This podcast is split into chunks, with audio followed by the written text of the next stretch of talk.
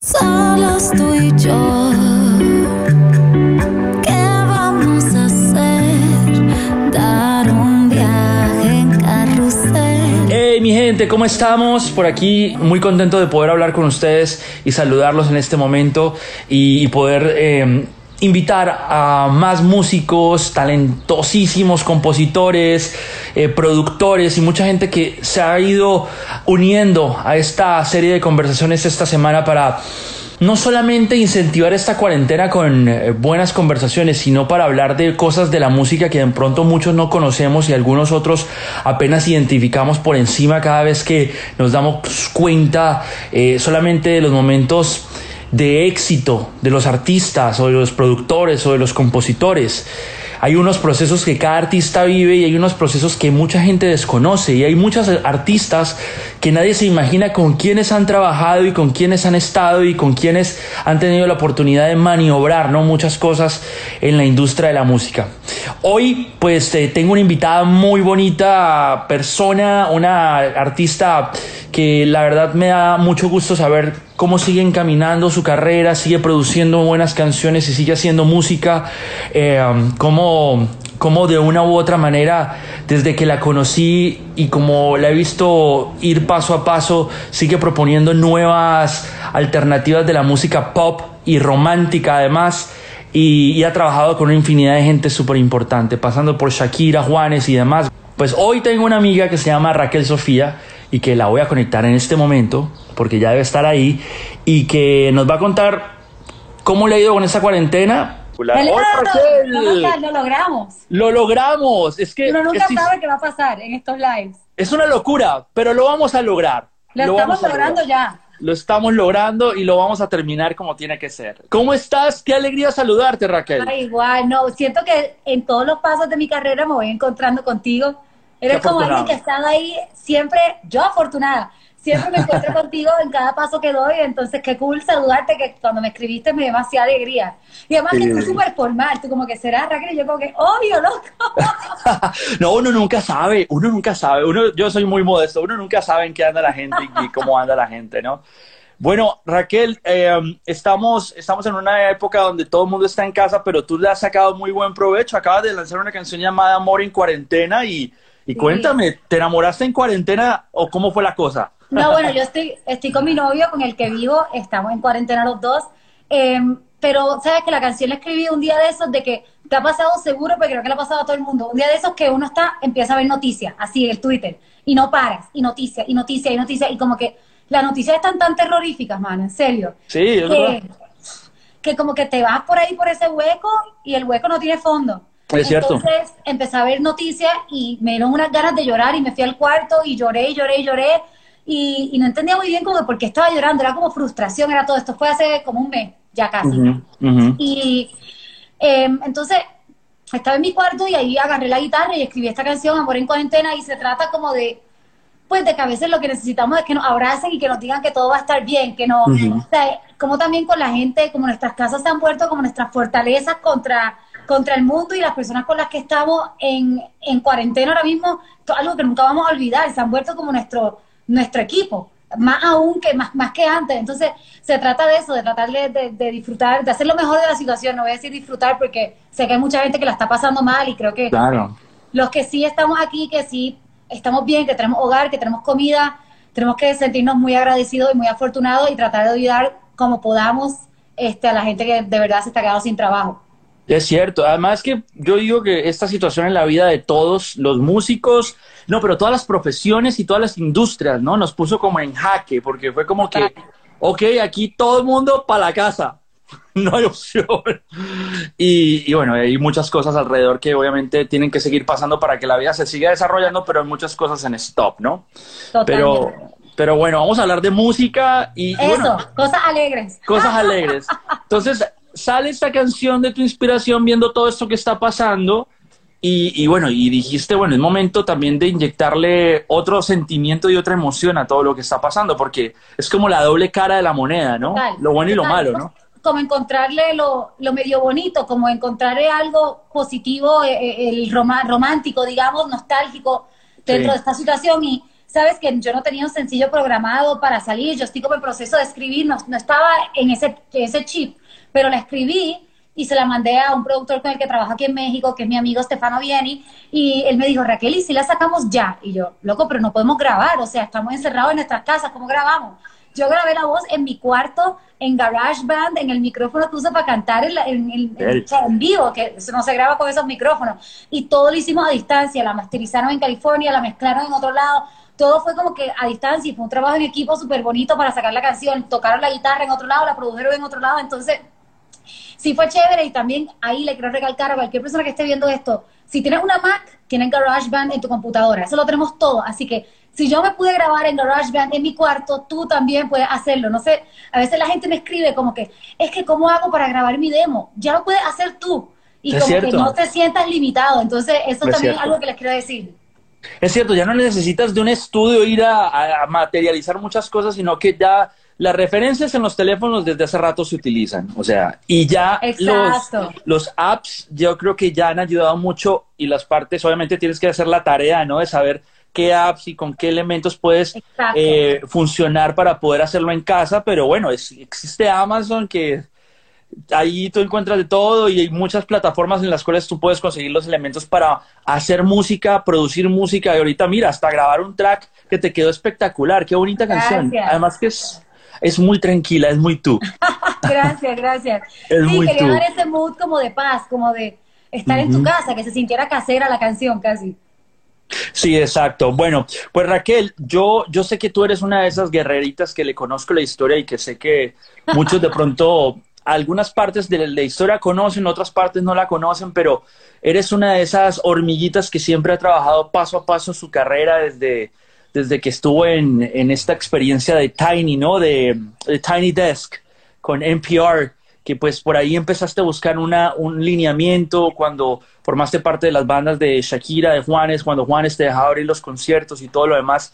Siempre he pensado que tu guitarra ha sido tu mejor arma, ¿no? Y, y eso, eso no- esa es la imagen que siempre veo de, de Raquel Sofía, pero, pero esa guitarra hoy en día me imagino que, que dónde estará, ¿no? Esa guitarra que con la, con la que la, la conservas aún. No, no, no, bueno. Gracias a mi- mis amigos de Gibson que me consienten mucho, ya pude entregar mi primera guitarrita y que me dieron. Te dieron un recambio. Buenísimo. Pero hice un intercambio ahí, un upgrade, un upgrade. Ajá. Pero sí, este, sabes que yo te estaba escuchando antes de que de entrar al live y lo que estabas diciendo de que la gente no sabe la historia detrás de los artistas, como cuando te, te ven como yo soy una artista nueva para todos los efectos, pero uno lleva trabajando mucho tiempo para ser una artista Muchísimo. nueva. Muchísimo. Entonces sí, empecé como corista de Juanes, de Shakira, eh, trabajé con Prince Royce, trabajé con Samo, de Camila, trabajé con muchas personas haciendo coros y este después empecé a abrirle los conciertos a Juanes y pasó lo del Tiny Desk, que fue súper loco porque NPR me encontró de la nada, yo no estaba, o sea, yo no estaba ni firmada y me empezaron a hablar de mí. Este, y, y sí, em, a mí al principio cuando estaba empezando, yo empecé como cuando empezó el boom del reggaetón, amo el reggaetón, no estoy criticando el reggaetón, antes aquí que se pongan con nada, pero sí fue como un cambio, un shift en la, en la música. Y la gente me decía, a nadie le importan tus canciones, a nadie le importa tu guitarra, la gente lo que quiere es bailar, a nadie le importa. Y, y me llegaron como muchas ofertas de hacer cosas diferentes y yo me mantuve en mi, en mi camino y en mi paso y hasta el día de hoy agradezco eso, como que era lo que yo quería hacer y hay cosas que me han salido bien, hay cosas que me han salido mal, pero lo hago haciendo lo que yo quería hacer con mi voz, con mis canciones, escribiendo mi música. Escribiendo tu música y siempre me acuerdo tanto que al principio yo te preguntaba como que, bueno, es que tú a ti te va muy mal en el amor, ¿no? Te da muy Sí. nota, eh, agridulce y yo, yo siempre decía, wow, te tiene que ir muy mal aquí en tu, en tu vida personal, ¿no? Pero entendía que esa clase de anécdotas y, y- y experiencias conectaban mucho con esa gente a la que tú querías llegar, ¿no? A esa sensibilidad en ese momento. Y, Sí. y- se- lo No. sigues haciendo con la nueva música que sigues presentando, ¿no? Yo creo que más allá, como que al principio yo pensaba en mi, mi juventud, no, está bien, en cuando estaba empezando como artista, Ay, ¿cómo fue eso? Mi Sí, sí. juventud, mis años mozos. Ay, mis este, en- yo pensaba que mi, mi sello, digamos que mi, mi trademark era el desamor. Y yo pensaba que eso era Raquel Sofía, era desamor. Ajá. Y ahora me he dado cuenta, ahora que estoy enamorada y que estoy feliz, que mi trademark es la honestidad.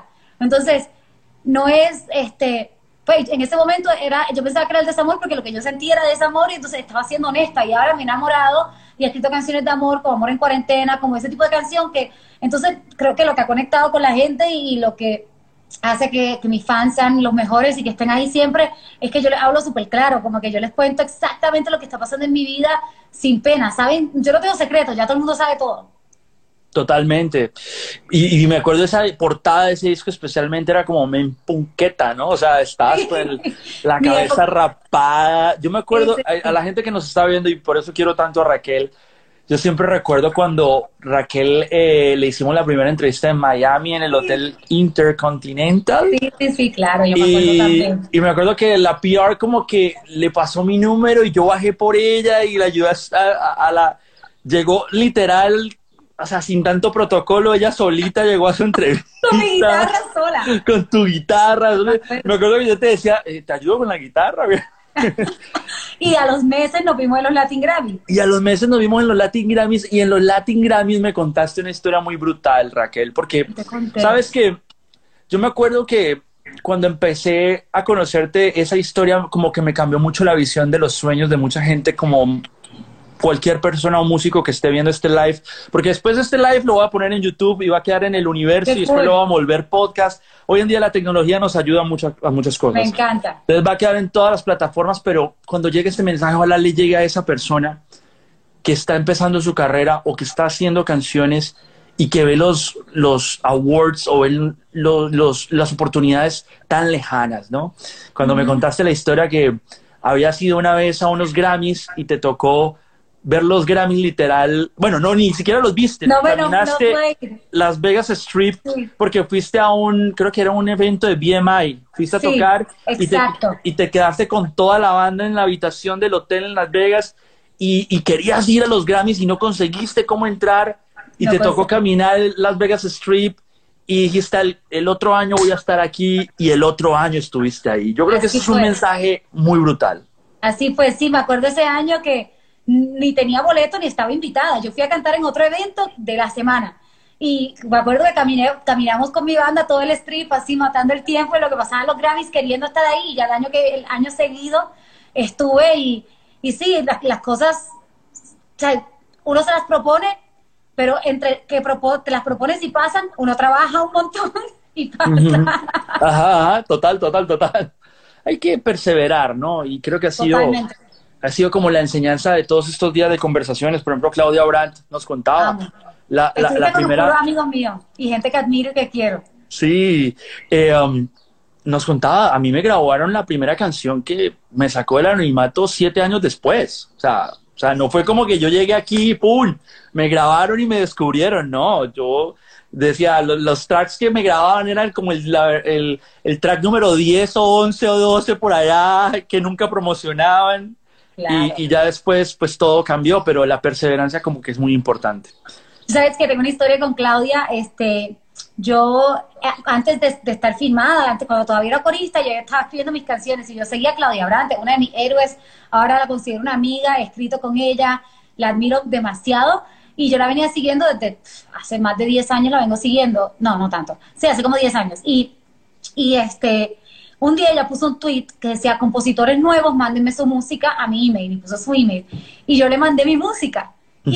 Y yo no esperaba que me contestara. Y como a los par de días me contestó y me dijo, qué interesante, ¿quién eres? Y yo como que, wow, no puede ser, Claudia Brad me está escribiendo. Entonces, sí, como que me encanta, una mujer de las más importantes para mí en la industria latina y tengo esa historia con ella y se la cuento siempre. La primera vez que escribí con ella fue hace como cuatro años y fui a Los Ángeles y estaba que me moría del susto porque es intimidante. Claro. Es, es gigante. No, el background, ¿no? Claro. El background ahí, claro. Entonces, sí, como que me encantó ver que le iba a entrevistar.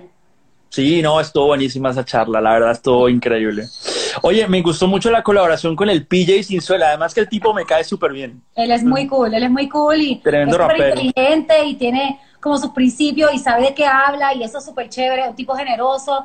Eh, mí sí, ese fue como mi experimento en el reggaetón, hay que todo, yo creo que ya todos lo hemos hecho, Sí. pero al final del día fue una canción mía que escribí yo, 100% mía. A las rocas, ¿no? A las rocas, y me lo Ajá. disfruté un montón.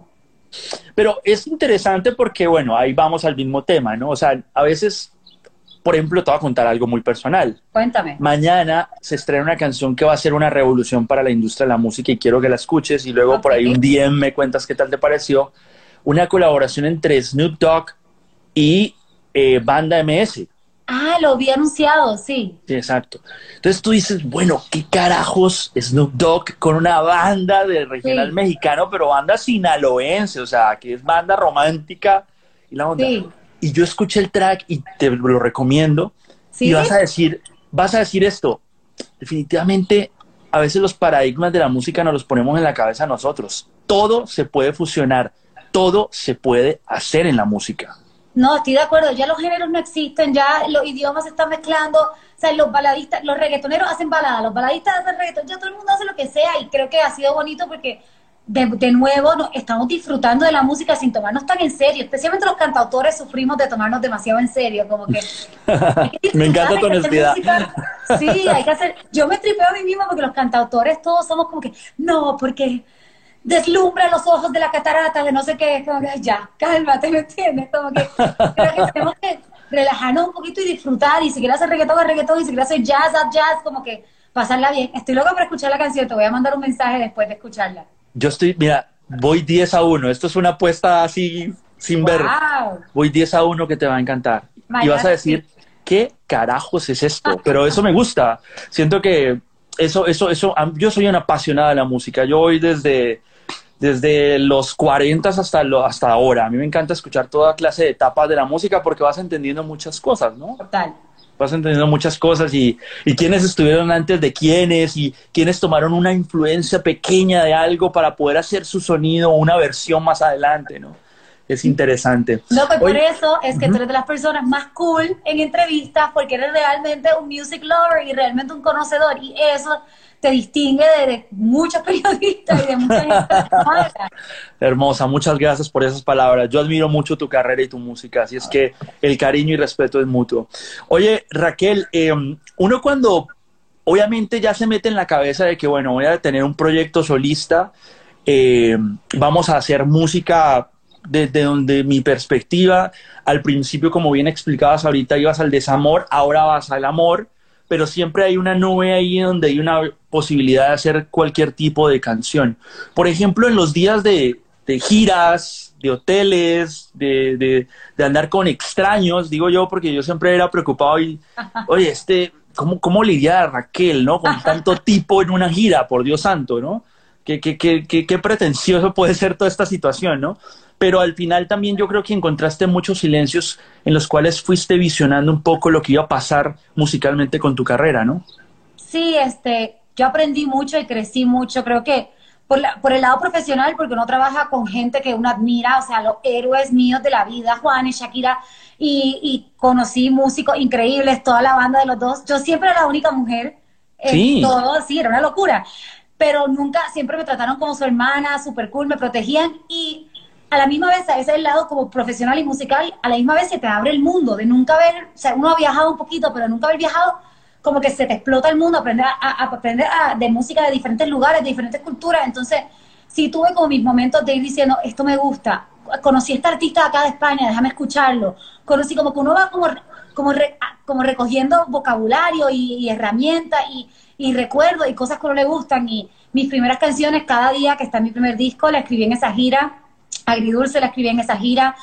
Wow. Este, entonces sí tuve mis momentos como de inspiración, porque cómo no te va a inspirar si estás tocando conciertos gigantes, este, estás viajando. eh, yo siempre soñé con el rock and roll, yo soy como muy vieja escuela con eso. A mí me gusta el behind the scenes, el rock and roll, las historias detrás de las canciones, la fiesta, todo. Entonces, como que yo estaba viviendo mi sueño.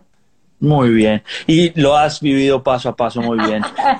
Óyeme, a ver, en Te Quiero los domingos, viendo disco a disco, ¿no? Del primero al segundo, em, yo, yo siento que cuando ya llegas a- al escenario de los Grammys y toda la onda y, y vas encontrando también una responsabilidad más como artista y ya de pronto vas encontrándote ya con un público más grande que te empieza a seguir, ¿no? Que ya es la responsabilidad de la primera parte, ahora la segunda etapa de mi carrera. Este, ¿cómo fue para ti eh, vivir esa, eh, ese- esa segunda etapa de, de ese segundo disco, porque yo me acuerdo que cuando, cuando yo empecé a, a escuchar 2AM, yo dije, bueno, ahorita esta mujer la dejó muy alto, ahorita qué va a pasar, ¿no? y, y, y, siento que ahí también escuché como mucha melancolía, pero también escuché otros matices de color, ¿no? Como, como sonrisa vertical, que era otra cosa, ¿no? A, a, lo que venía escuchando en el primer disco. Fue un cambio interesante, ¿no? En tu forma de pensar también como artista. Pues mira, mi primer disco es como, uno tiene toda la vida para escribir el primer disco, entonces es un disco como sí. ingenuo, como rockerito, como molesto con el mundo, pero emocionada, Ajá. y hay, hay muchas canciones como de diferentes géneros, es como un disco todo ingenuo, es como la mejor palabra para decirlo. Sí, sí, sí, y, muy explorativo. Sí, muy explorativo. Y 2AM, en el momento yo no sabía que esto era lo que estaba haciendo, pero ahora, en retrospectiva, lo veo más como un disco concepto, como que es todo, yo estudié jazz en la universidad, entonces para mí es un disco con muchas influencias del jazz y del blues, el arte, las carátulas, que lo viste, es como influenciada sí, de, de, esos tipos de, de, de, discos de la Fitzgerald, de Etta James, este, ese tipo de carátula, y a pesar de que es pop y pop en español, sí tiene como muchas cosas de, de una melancolía blusera y una melancolía como jazzista que te rompe el corazón de los tiempos de antes, y eso era lo que yo quería hacer, el disco que que yo tenía dentro que yo quería como sacar. Este, un disco no es un disco movido, un disco como para, yo siempre digo para escuchar por las noches con una copa de vino o una botella, si eres como yo. Total, bohemio, bohemio, totalmente. Bohemio, un disco más bohemio y, y yo me salió del alma, pero me costó mucho escribirlo. Escribí más de 100 canciones para 2AM. No una te locura, creo. Porque no sabía para dónde iba, lo que tú dices, venía de Te quiero los domingos y la locura y la emoción y la nominación y todo y después uno no sabe lo que uno quiere, ¿me entiendes? Este, y, y aterrizar ahí, este, pues me costó. Y a mí en, en, general, como escribo tantas canciones y escribo mucho para otros artistas, Piso 21 acaba de sacar una canción mía, Dana Paola va a sacar una hora, pues a veces como que se me confunden los cables y no sé ni qué estoy escribiendo, entonces sí me cuesta a veces aterrizarlo cuando es para mí. Muy bien, pero qué bueno que estás ahorita con, de, componiendo para otros artistas porque vas encontrando también esa dirección de otros mundos que van a escuchar Total. tu inspiración y eso está muy cool. Eh, Raquel, ¿qué tal vivir en México? ¿Te fuiste de Miami a México? Sí, yo amo México. O sea, yo amo Miami, yo amo Puerto Rico, no, aquí no se ofenda a nadie. Por favor, por favor, eso no se puede dejar a un lado.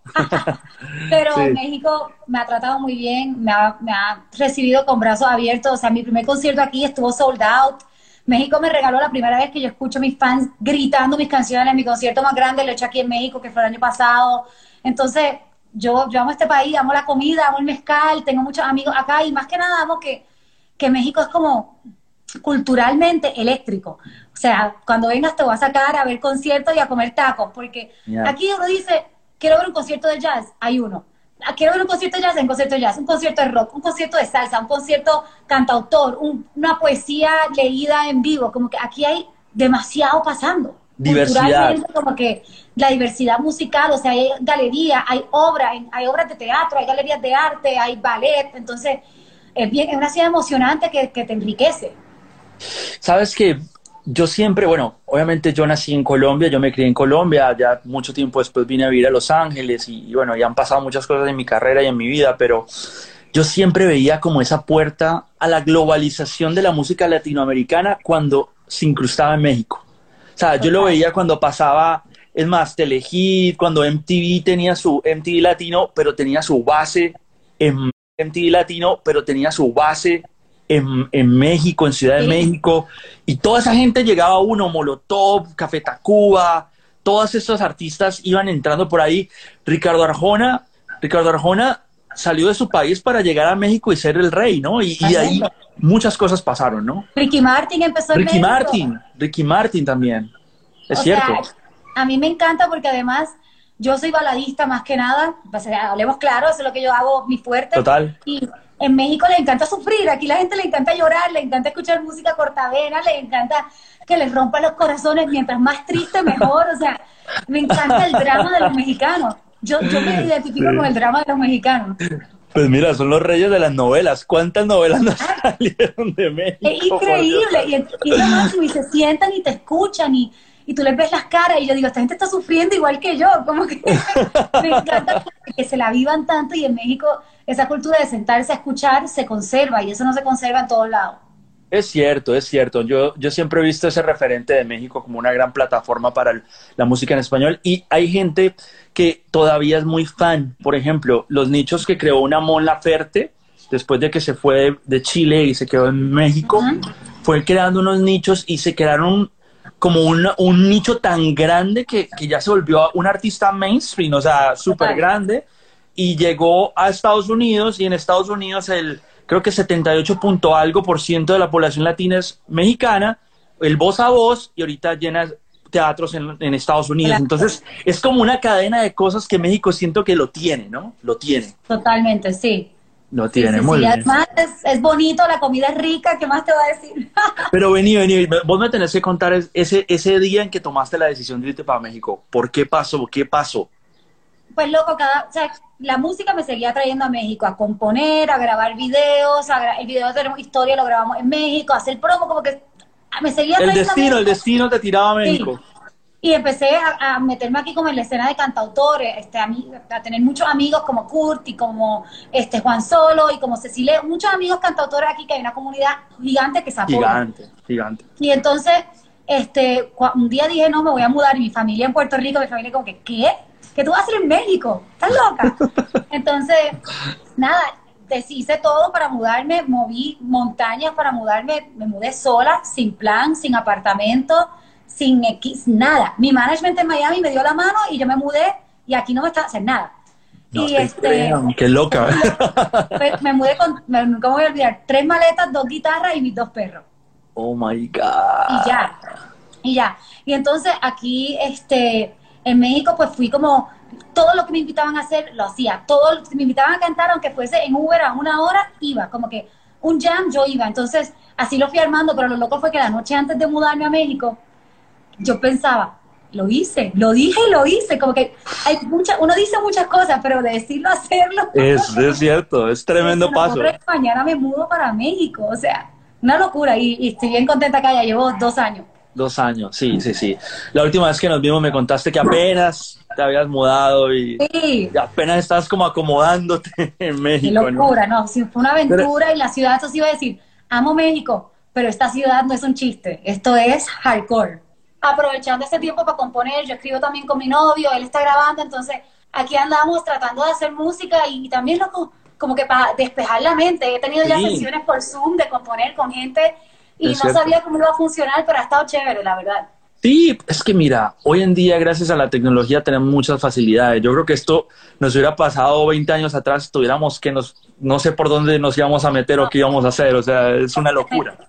Pero ¿sabes qué es lo otro loco? Que cada vez que uno habla con alguien, ya las noticias, no hay novedad. Yo hablo con mi ¿No? que, ¿y qué comiste? Esa es la única noticia. Mi papá yo le llamo a Colombia y si es la misma conversación, ¿y qué? ¿Y cómo estás? ¿Y, ¿y qué comiste hoy? ¿No? ¿Qué tal cosa? Y, ¿Y qué más ha pasado? Uno no sabe, ah, no, que vi las noticias, que veo por allá está jodísimo. No, relájate que por acá está todo tranquilo. Lo que pasa es que las noticias son medio escandalosas. Sí, es como una relatividad, ¿no? Pero, pero, pero bueno, bueno, cuéntame un poco de planes del nuevo disco, porque Amor en Cuarentena nació en la cuarentena, pero has venido soltando como tracksitos así, track y track y track y track, ¿no? Pues mira, Amor en Cuarentena va a ser, es la primera del nuevo disco, porque es más ese sonido que lo que había hecho anterior. Ajá. Eh, lo, lo que te digo, no estaba en plan empezar a lanzar todavía, pero Amor en Cuarentena la han recibido tan y tan bien de la nada, porque fue una canción que lancé casi que sin anunciar, así, la solté y... Y de un momento a otro, vi el artwork por ahí andando y dije, wow, vas a ver música nueva de Raquel. Literal, es de mis canciones más escuchadas, o sea, la han recibido demasiado bien y, sí. y por eso quiero seguir sacando música, porque también creo que estamos en nuestras casas y que mejor momento para pa lanzar música y compartir y despejar la mente y, y pues darle algo para hacer y algo para escuchar. Entonces, el mes que viene sale otra, eh, a fines, y van a, van a seguir saliendo así para hacer un disco al principio del año que viene. Muy bien, pues entonces vamos a estar muy pendientes. Muy sí. pendientes. Y otra cosa que les quiero decir, te quiero contar, tengo un podcast nuevo. ¿Cómo se llama? Bájale dos. Bájale dos. Bájale Como dos. cuando uno dice bájale dos rayitas, por favor, cálmate. Cálmate. Ajá, Bájale. ajá. Y este, no hablamos de música, una amiga y yo, y hablamos como de relaciones, de amor, de cosas que nos pasan a todos, no, no solamente de relaciones, hablamos de, hicimos un episodio entero de las veces que nos han robado y nos han estafado, hicimos una vez un episodio de los consejos de mamá que las mamás tenían razón, el último episodio se trata de las malas citas que tuvimos en nuestra soltería, las cosas que nos dijeron, los que nos sacaron, todo ese tipo de Padre cosas. Padre bendito, qué exorcismo de tu pasado. Entonces, nada, se lo quería recomendar y la más que nada la estoy pasando súper bien. Es como otra avenida para uno expresarse contar y conectar. Bájale dos y la lo tienes en todas las plataformas. Todas las plataformas y bueno, vayan a escucharlo. Me la está bien chistoso, creo Sí, yo. Pero lo hago yo, así que quién sabe. ¿Cuál es como el cover, el cover del, del podcast para que la gente lo ubique? ¿Qué tiene el cover? Sí, el cover, el cover tiene una ventana y salgo yo y otra chica con lentes así, muy mirando para arriba. Muy bien. Pero me gusta que no pierdes full tu acento boricua porque hay gente que se va a vivir a otras partes. Ya ves a Shakira, ca- donde cada vez que tenía un novio, así hablaba Shakira. Tú no, no has No. dado tu acento. Yo con mi familia me pelea de que ya, te- que ya no tengo acento puertorriqueño. Para ellos No. no es suficiente, no. ¿En serio? Y como digo palabras, el otro día dije, estábamos en una reunión por Zoom y dije, ay, no es que me da pereza. Y me dijeron, ¿qué? ¿Quién dice pereza? Ja, ja, ja, ja. Me, se burlaron de mí. No jodas, ¿verdad? Es que Sí. te digo una cosa, pues obviamente tú sabes muy bien que Los Ángeles, la comunidad latina es gran parte mexicana, entonces yo trabajo Sí. con puros mexicanos, o sea, los mexicanos están por todo lado de mi vida, entonces a mí se me sale a veces, no, ¿qué onda? No, ¿Qué más, güey? No sé qué, o sea, te lo juro, se le pega a uno bastante, y más los mexicanos. me pega-. A mí, lo más que yo he adoptado, y no sé si puedo decir malas palabras, ¿puedo? Totalmente, totalmente. A mí chinga, yo amo esa palabra. Chinga, ando en chinga. Me gusta un Ando- chingo. Sí, sí, sí, me gusta un chingo. Sí, Me gusta un chingo, está chingón. está chingón, no mames, está cabrón. Está cabrón. Cabrón en Puerto cabrón. Rico también. Es cabrón, el cabrón en Puerto Rico también. Bueno, pues, hombre, yo estoy feliz de verte y estoy feliz de verte también en México. Eh, después de la última conversación que hemos tenido en Las Vegas, me quedó como la inquietud de saber cómo te encontrabas y, me- y te veo muy bien, te veo muy contenta y te veo y te veo con ganas de seguir haciendo cosas. Obviamente, sé que ahorita todo está como en stand-by para mucha gente, porque seguramente proyectos de giras, proyectos de colaboraciones y toda la vaina, pues ahorita van a ser así como a larga distancia, ¿no? Pero me gusta mucho que sigas haciendo música, me gustó mucho ver tu lanzamiento más reciente porque siento que im- impulsas también a esos artistas a que no, no bajen la guardia, no de decir, oh, es que si lanzamos música ahora, ¿quién no? No, aprovechen porque ahorita es cuando la gente necesita escuchar música y seguramente conectar con esas emociones y seguramente tener una alternativa, ¿no? Porque no te, no, primero que nada no tenemos que estar contentos todo el tiempo para escuchar música. O sea, como que uno escucha música en cualquier momento de su vida y en cualquier etapa. Y si los artistas nos ayudan a, a encontrar ese contenido disponible, creo que están ayudando a que todo lo que está pasando, pues lo, lo sepamos sobrellevar, ¿no? Y te felicito por esa iniciativa. No, gracias. La verdad que creo que los artistas y todas las personas en el ámbito público tenemos ahora mismo la responsabilidad de, de dar lo que podamos a nuestros fans y a la gente que nos sigue y al mundo en general. Como que vuelvo y digo, somos súper afortunados y no nos olvidemos de eso y hay que dar de lo que tenemos. Por favor, vení. ¿Y qué estás escuchando de música por estos días? Así como que recomendes algo bueno. Les voy a recomendar el disco de la banda de mi novio que se llama O'Kills. Y es bueno, no es porque es mi novio, pero la banda está súper cool. ¿Qué hace? ¿Qué hace? Él canta en una banda que se llama O'Kills y el disco se llama Dimensión Caribe. Te va a buscar, te va a gustar, te va a gustar. Búscalo. No, dale, dale, no, no, no, no, no, pero vení, vení, vení, vení, no, hay que, hay que, hay que buscarlo. Y, y es una banda de qué géneros, qué, qué, qué, qué género. Ellos son venezolanos y cantan como rock tropical. El disco es bien tropical. Ok, ok. Y, ¿Y qué más he estado escuchando? He estado escuchando el Tiny Desk de una banda que se llama Los Hacheros, que es como un grupo de salsa. Aquí armamos la fiesta en la casa, porque si no, no, nos enloquecemos. claro, claro, de un momento hay que meterle el, el guaguancó al Sí, asunto. no sé, o sea, hay que armar la felicidad, no todo puede ser tristeza. Totalmente. Y bailar, ponerse a bailar ahí en la sala. y-. Sí, y- totalmente. y- este, sí, y por ahí viendo a ver cada vez que salen cosas nuevas, yo soy de la que me escucho todo el viernes, el, el New Music Friday y todo eso, y me lo disfruto. Haces la tarea. Hago la tarea, hago la tarea. Mira que Claudia Brand también me decía eso. Yo me escucho a veces el- los lanzamientos de los viernes para aprender qué es lo que están haciendo, qué es lo que está pasando, quiénes están saliendo, qué están haciendo. Eso es, eso es una muy buena tarea, ¿no? No ser como que, oh, no solamente lo que yo hago, lo, lo, lo que a mí me gusta está saliendo. No, escuchar todo. Al final lo que no te gusta tú te lo dejas, lo que te gusta y lo que no te gusta, ¿no? Pues nada, mi ¿Te querida. voy a cantar un pedacito de canción o no cantamos? Pero es que tú me tienes que cantar, Raquel Sofía. Bueno, pero lo malo es que yo me vestí linda de aquí para arriba y de aquí para abajo tengo payamas, así que las vas a ver cuando me levante a buscar la guitarra. No te preocupes, si aquí todos estamos No. felices. Relájate, relájate. Mi perro está como que loco por aquí venirse a sentar conmigo porque está curioso de por qué estoy en el piso. ¿Cómo se llama el perrito? Oliver, tengo dos, Oliver y Max. Oliver y Max. Max Oliver sí. Y Max. Once- Bueno. 11 años y tres países conmigo. No te creo. O sea, él un aventurero igual que tú. Sí, Puerto Rico, Miami y México. Uy, lo has puesto a cambiar de temperaturas. Full, ¿no? Aquí les un pedacito de Amor en Cuarentena. Oliver, ¿cuál es el juguete? No, esto ya... Esto ya Ay, empezó con el juguete de, de plástico, por ahí escuché. Sí, Sí, Espérame, sí, sí. Oliver, ahora no, esto. Aquí les pongo un pedacito de Amor en Cuarentena. Por favor. Solos tú y yo, ¿qué vamos a hacer?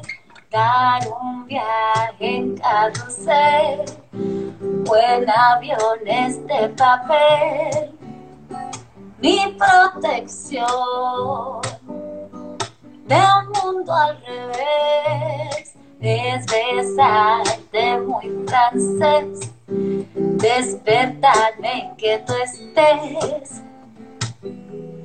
Cuando me entre el miedo esta noche, dime si este mundo ya se va a acabar, solo dime que el amor nos va a salvar.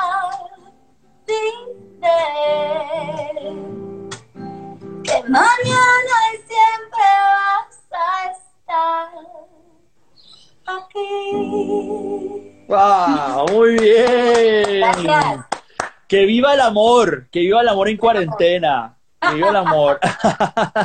Eh, Raquel, mira, yo te agradezco mucho el tiempo. Eh, sabes que se te quiere muchísimo, que se te admira un montón, que aparte de vivir todo el proceso de tu carrera, también he notado con gran interés eh, tu tenaza para seguir defendiendo tu carrera, que te deseo que, que todas esas cosas que seguís soñando, porque tienen que ser muchas, se sigan cumpliendo, y que me alegra que ni la cuarentena apague ese entusiasmo de querer hacer música. Te felicito por eso, de verdad que sí. No, gracias. Gracias por siempre estar pendiente, por siempre recibirme, por siempre pensar en mí. I love you, eres lo máximo, me encanta hablar contigo siempre. Que se repita muchas, muchas, muchas veces más. Que sin maquillaje, que ni palpeaje, no viste el mensaje, navegamos este oleaje, oh, dos de la mañana.